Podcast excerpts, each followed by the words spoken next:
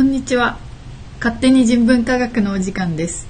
この放送はあがりえ白鳥が日常でなんとなく感じた違和感について問題提起をし勝手に解決策を提案する番組です。はい、こんにちは。第3回目。第3回目ですね。今回はですねちょっと私の勝手に違和感を感じたりとかうんうん。するところについてですね、はいそれはですねちょっと男性のメイクについてうん。です。最近結構見ますうねん。なんか私自身はあのアイドルにハマっているので なるほど。アイドルにハマってるから、最初見た時はちょっとこうギョッとしたわけですよ、うん。その女っぽいと言ったらあれだけど、うん。でもなんかもともとオタクだから、うん。オタクのこのキャラクターの顔って、まあ、オタクっていうかキャラクターの顔ってうん。着色されてるから、うんうんうん。ちょっとこう化粧してるっぽくなる。うん。ですごい今のアイドルの顔も、うん。昔はちょっとゴスっぽかったり結構目元が厳しいメイクをしてたんだけど、はい。最近はそういうなんか自然な血色系のなんかキャラっぽい感じで、はい。いい感じなんですよ、はいはいはいはい。だからそんなに違和感感じてなかったけど、一人で見てる時は全くそう思わないのに人にそのアイドルをおすすめする時とかに見せた時に、うん。ちょっと化粧濃いよねとか、うん。ちょっとこれ浮いてるよねとか言っちゃったの。言っちゃった時に、はい。あれ？と思って、うん。私にとって男性の化粧はもうな当たり前のものになったんだと思ってたけど、はい。それはごく一部のそうです。綺麗な人に対してだけ思ってるだけであって、え。リアルな人に会ったら引いちゃうのかなっていうのにちょっとこう自分自身に違和感を覚えてる、はいはい。って感じかな。あそういうことね。うん。あ当たり前ではないけど結構いるかも周りに。も、うん。でなんか浮いてるとか浮いてないとかそういうのが分かるレベルでやってる人はあんまりいない今まで一人しか見たことないですね韓国の方だと。あー。なんか女の子のメイクはさ、うん似合ってねえなとかさ、うん。初心者だなっていうのはあわかるけわどね。なんかみんな毎日やってるし、うん。その子のテクニックも上がるしうちらも見慣れるっていうので、うん。あんまりこう慣れてくるとそんなに変に見えないというか、うん。という現象が起こると思ってるけど男性に対してはその見慣れない時間が長いというかなのかなと思って、なんか特に感じるのが2丁目とかそのなんだっけセンター街とかうん。行くと、うん。結構そのホストさんはいとかがもう結構やってるのね。化粧ね。化粧をね、でもうんしてますね。浮いてるんだよね。あーどうどう浮いてるってどういう状態ですか？色が合ってないああなるほど。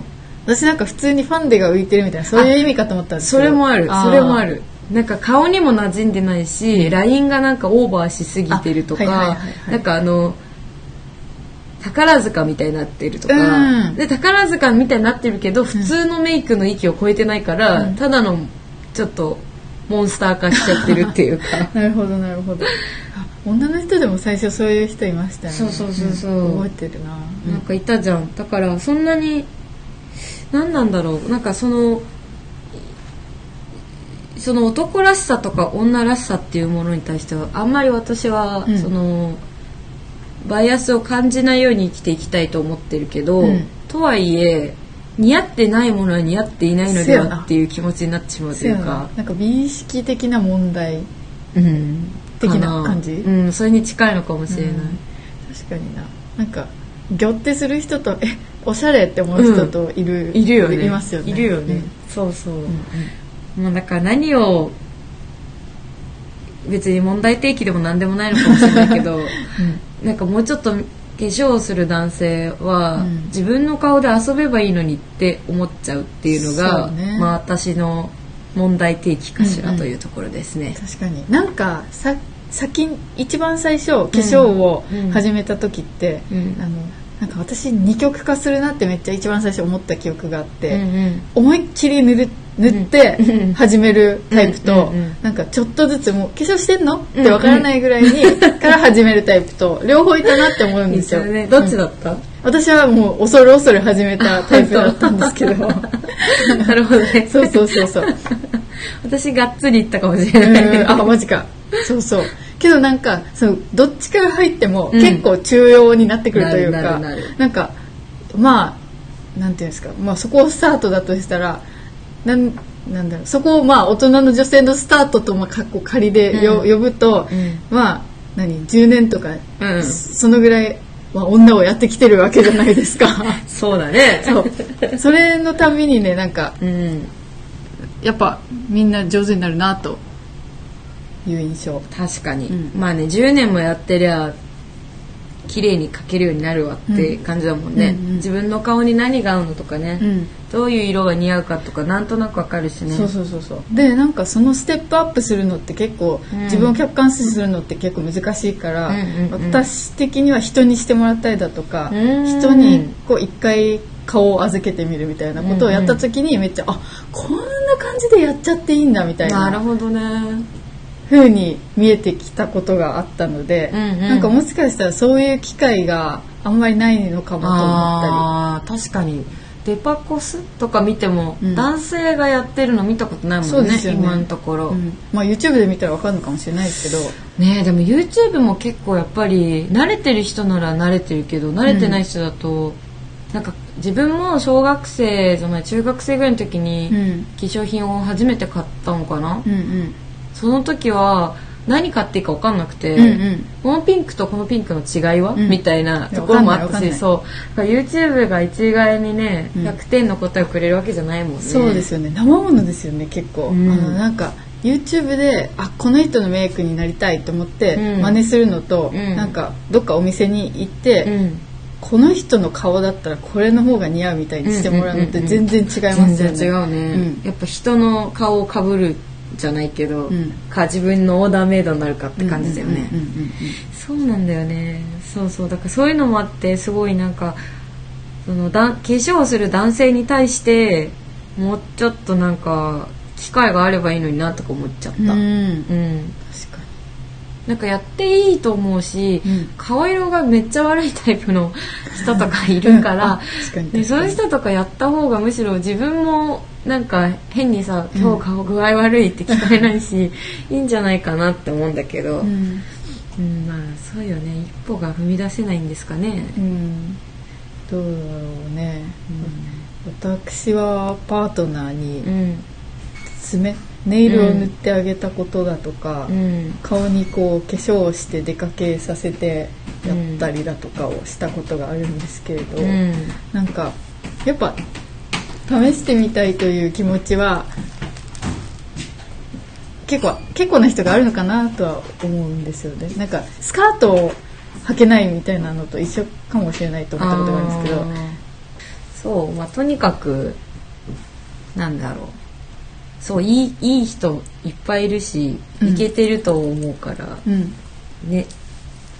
今ちょろっと話してたのは俳優の目力が線を引いて手に入るならやったらいいんじゃないかみたいな、俳優生で見てもなんかあアイライン引いてるのかぐらいな、ね。まつげとかねうん。濃くてね、うん。けどなんか目シュッとしてるのをアイラインで作れる。うん可愛いは作れる的な感じで、そう思う。かっこいいは作れる、作れる。いいと思う、どうすかね。それ。うん。ただ男性諸君に言いたいのは化粧落としはちょっとちゃんとやった方がいいっていう。化粧落とし。うん。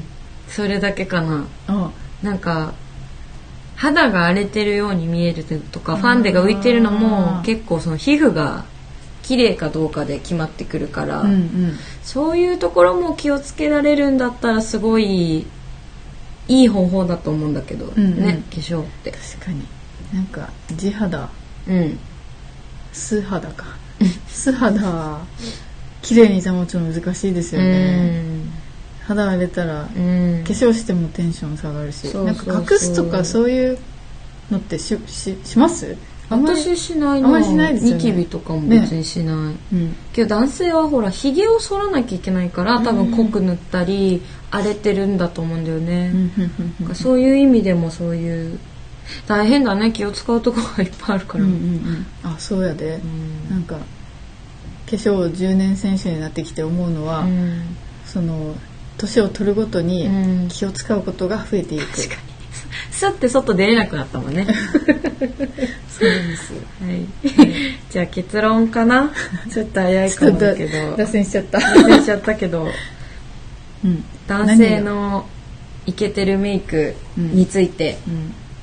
まあ個人的にはねいっぱい遊べばいいと思う。自分の顔で。ないな。うん、キャンメイクとか安いの使って。うんうん。うん、なんかもうちょっと人にも遊んでもらう機会があったらすごくいいなとは思うけど。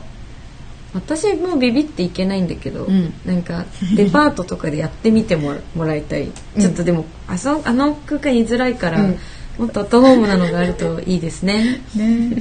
私は結構やってもらう派。あのいやーやってもらうこともあるんですけど、まあうん。やっぱデパ地下とかあの何ですか都会のところに行くの難しいからうん田舎に行ったりします。それがいいね。アットホームな感じ。アットホームがいい。はい。少年だな。再び再び。もう一回結論を言うと。結論を言うと。えー、外でやってもらうところがもっとあったらいいんじゃないかあそうだそうだそうだ、うんうん。そう。でアットホームなとこがいいんだけど、うん。ちょっとデパート怖い怖みがあるよっていう。う、ん怖い。うん。が地方に行くといいよと。うん。地方の、うん。とこに行ったら結構ねあうん。のデパートとかでもうん。温かく迎えてくれるんです、ああいいな、うん。もう新宿とか渋谷とか怖いもんうんうんね、うんそうそれで結構なんか一個一個について、うん。あのこと細かく説明してくれたりするんですようん。ねでなんか眉毛の描き方とかもなんかそう。大体ここの比率のここになんか眉山があった方がいいですよみたいな。私その時初心者で行ったんでなんかそう。なんか結構なんだろうなこうやってもらって、うん。なんかはいこの色が合うと思いますみたいなパッパッパーみたいな感じじゃないですか、多分都会だと、うん。だしなんかね緊張しちゃうしね。待ってる人が見えるからね。そうそうそうそうそうそう。ゆっくり聞こうって気にならないというか。うん。うん。確かにな。じゃあちょっと今日の結論は 皆さん自分の顔で遊んでできれば地方のうん。ビューティーアドバイザーさんのところでうん。ちょっと顔いじってもらうといいんじゃないでしょうか、うん。まあこれは男性も女性もあんま関係ないね。関係ないかもね、ん。なんか男性特有でそのハードルが下がるのとかあったらいいですけど、うんね。うん。あったらいいけど、ん。なんかいい情報を知ってる方いらしたら教えてください、うん。私も男性の気持ちにどっちかというと一般的な女性より近いので あんまり女子女子したところが苦手なので行ってみたい、はい。ということでうん。今日は終わりです、はい。どうもありがとうございました。ありがとうございました